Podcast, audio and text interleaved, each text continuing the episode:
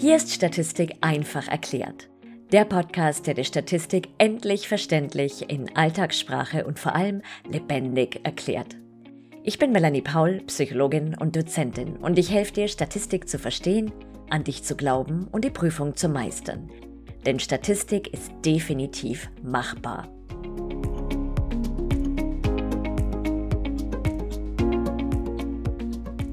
In dieser Folge erhelle ich dich zum Thema Power oder auch Teststärke oder für die Eingeweihten Macht.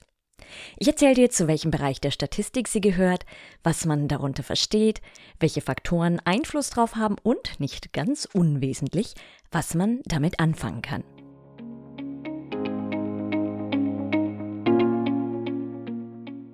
Gute Nachrichten. Ich habe das Buch für dich, auf das du immer gewartet hast. Das Buch, von dem du träumst. Das Buch, mit dem du endlich die schließende Statistik verstehst und dich fit für die Prüfung fühlst. Gut ein Kilo Statistikglück auf wunderbar farbigen 492 Seiten. Das Buch, mit dem schlaflose Nächte und Zittern vor der nächsten Klausur ein Ende haben. Das Statistikbuch, das du sogar gern in die Hand nimmst, weil es schön aussieht und bunte Chamäleons, Hausschweine und Faultiere drin sind. Das Buch, das dir Orientierung im Statistikdschungel gibt und dir die wichtigsten Methoden der Inferenzstatistik mit Schritt-für-Schritt-Anleitungen in einfacher Sprache erklärt. Das Buch, mit dem Statistik endlich verständlich und machbar wird. Wo du es bekommst? Auf Amazon. Als Printbuch und E-Book. Daher, geh gleich zu Amazon und schnapp dir Schließende Statistik einfach erklärt. Von Null auf Statistik-Profi mit Schritt-für-Schritt-Anleitungen das Kochbuch für die wichtigsten Methoden der Inferenzstatistik. Den Link dazu findest du in den Show Notes.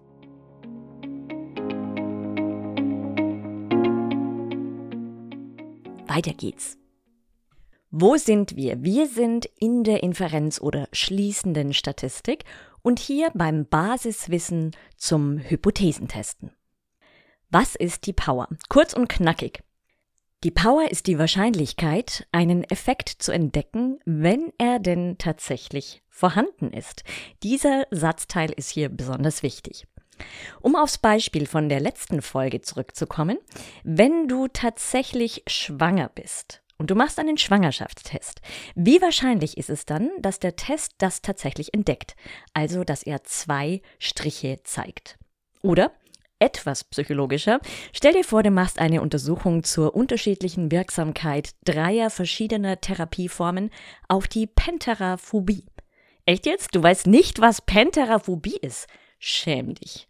Kleiner Scherz natürlich. Also Penteraphobie ist die krankhafte Angst vor der Schwiegermutter. What it all gives. Wenn es also tatsächlich einen Unterschied in der Wirksamkeit dreier verschiedener Therapieformen auf die Penteraphobie gibt, wie wahrscheinlich ist es dann, dass du diesen Unterschied mit deiner Studie, mit deinem statistischen Test entdeckst, das heißt ein signifikantes Ergebnis bekommst? Diese Wahrscheinlichkeit ist die Power oder Teststärke oder Macht. Hier kommen ein paar alternative Definitionen der Power. Die Power ist die Wahrscheinlichkeit, den in der H1, also der Alternativhypothese, festgelegten Effekt mit Hilfe des jeweiligen Tests zu entdecken. Oder folgendermaßen. Die Power oder Teststärke ist die Wahrscheinlichkeit 1 minus Beta.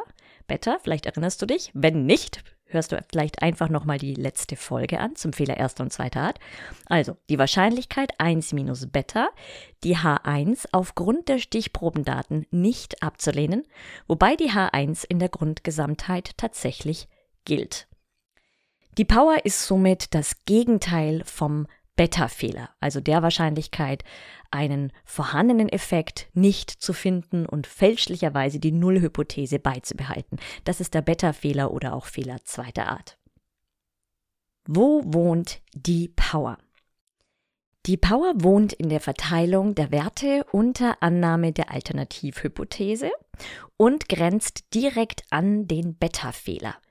Das bedeutet, dass diese Verteilung der Werte unter Annahme der Alternativhypothese, besteht aus einem hoffentlich großen Teil Power, also der Wahrscheinlichkeit, einen Effekt zu entdecken, wenn er denn tatsächlich vorhanden ist, und einem Teil, einem kleineren Teil Beta-Fehler. Und die Power und der Beta-Fehler, die addieren sich immer zu 1 auf. Das bedeutet, je kleiner der Beta-Fehler ist, desto größer ist die Power oder Teststärke und umgekehrt. Also je größer der Beta-Fehler ist, desto mehr schrumpft die Power.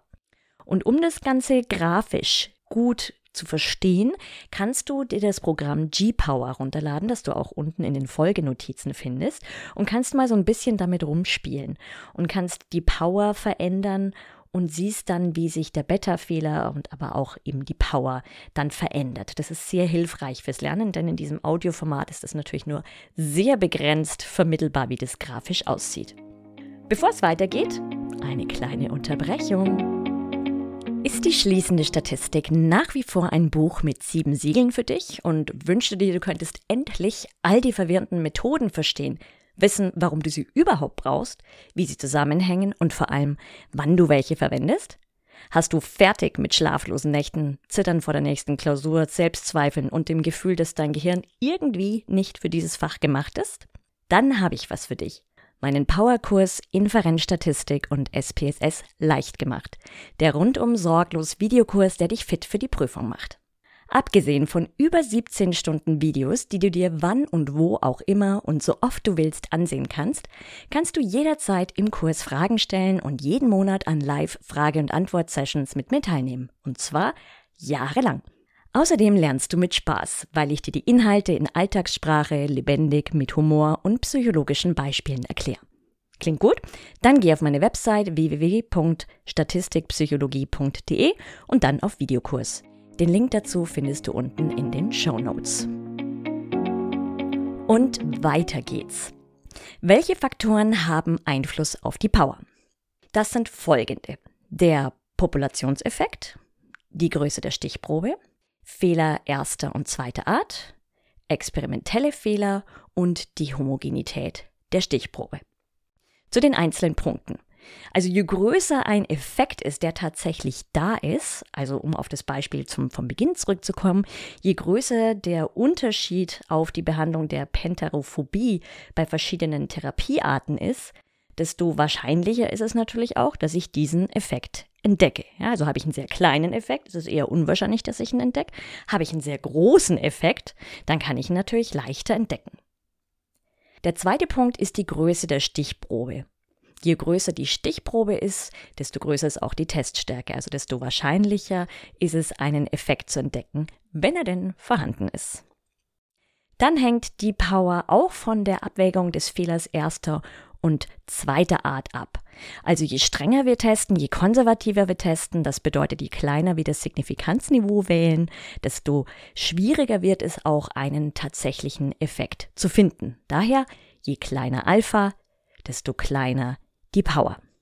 Auch der experimentelle Fehler geht hier mit ein. Das bedeutet, alle Störvariablen, die möglicherweise in eine Untersuchung einfließen, also angefangen davon, dass es hier überhaupt schwierig ist, psychologische Konstrukte zu erfassen als ähm, Lärm oder Hitze bei der Versuchssituation, dann Übertragungsfehler, Messfehler, Auswertungsfehler und so weiter.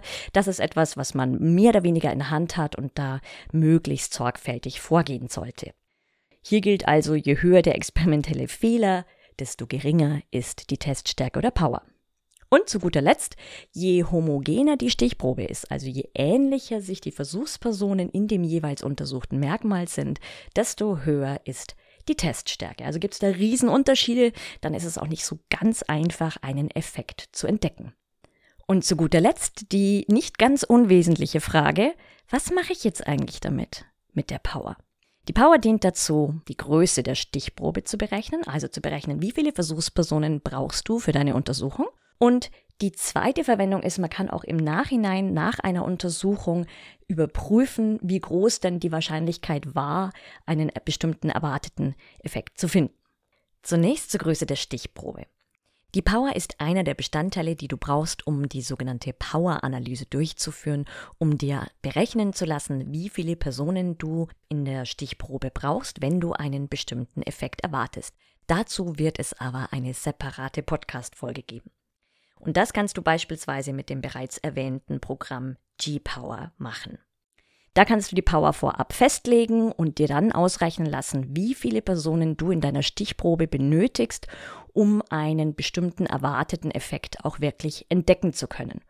Und zudem brauchst du dafür dein gewähltes Signifikanzniveau Alpha und auch den erwarteten Effekt. Das ist die Power-Analyse. Und die interessante Frage ist natürlich immer, wie groß sollte denn meine Power oder Teststärke oder Macht sein? Und hier scheiden sich die Geister, wie ja gern in der Statistik. Cohen, der für die Statistik ganz viele Konventionen aufgestellt hat, empfiehlt beispielsweise eine Power von 0,8 oder 80 Prozent, was einen Beta-Fehler von 0,2 oder 20 Prozent bedeuten würde. Das ist allerdings nur eine sehr, sehr grobe Richtlinie. Das geht dann bis hin zu 95 Prozent, so wie es beispielsweise bei G-Power vorab bereits eingestellt ist. Und was nimmst du jetzt? Diese Entscheidung hängt ganz stark davon ab, welche Konsequenzen mit potenziellen Fehlentscheidungen verbunden sind. Dazu verweise ich auch nochmal auf die Folge 4 Fehler erster und zweiter Art. Das bedeutet, es liegt also völlig in deiner Hand, welche Power du für deine Studie wählst. Idealerweise ist sie natürlich hoch, das heißt höher als die von Cohen vorgeschlagenen 80 Prozent. Aber richte dich vielleicht auch danach, was in an deinem, deiner Hochschule, an deinem Lehrstuhl oder auch von der Betreuerin oder dem Betreuer deiner Bachelor- oder Masterarbeit gewünscht ist. Die zweite Verwendung ist, dass man im Nachhinein, nach Durchführung einer Studie schauen kann, wie hoch die Power oder Macht denn eigentlich war. Und wenn sie mindestens 0,8 oder 80 Prozent betrug, dann kann man davon ausgehen, dass man eine ausreichend hohe Teststärke hatte, um eventuell vorhandene Effekte auch wirklich zu entdecken. In diesem Sinne, möge die Macht mit dir sein. Wir hören uns in der nächsten Folge.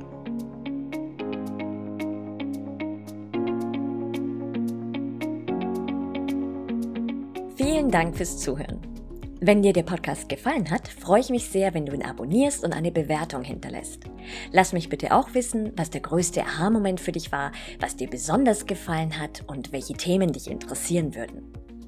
Und wenn du einen einfachen und verständlichen Einstieg in die schließende Statistik willst, dann schnapp dir meinen gratis Mini-Videokurs Inferenzstatistik Quick and Dirty. Den Link dazu findest du unten in den Show Notes. Jetzt wünsche ich dir noch einen ganz schönen Tag und vergiss nicht, Statistik ist definitiv machbar.